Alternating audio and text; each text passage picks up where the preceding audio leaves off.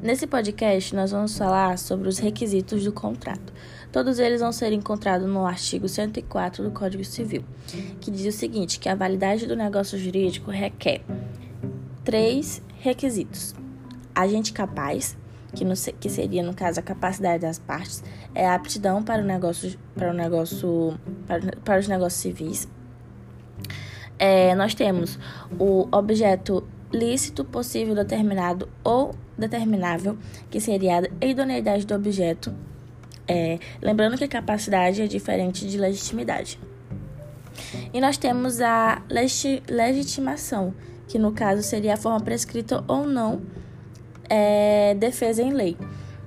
É, vai ser encontrado lá no inciso 3 do artigo 104. Sendo um negócio jurídico, antes de tudo, um ato de vontade praticada pela agente, pelo agente, exige é, o, le o legislador que esse agente tenha capacidade jurídica para expressar a vontade, por isso que se dá a capacidade das, das partes. Para a validade do negócio jurídico, é,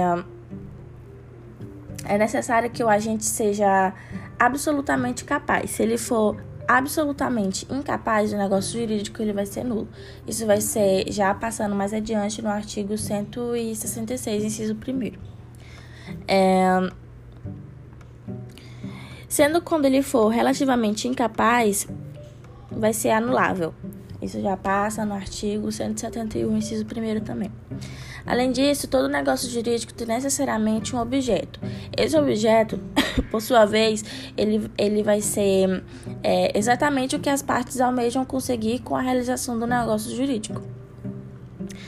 Uh, a doutrina ela vai costumar classificar o objeto do negócio jurídico em mediato, que é a ação humana, e objeto é, mediato, a coisa que a ação humana se refere.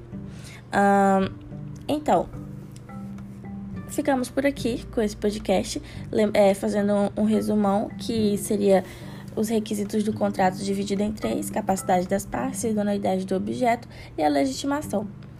Só um PS que já foi falado e que precisa ser é, firmado é que a capacidade ela vai ser diferente de legitimidade.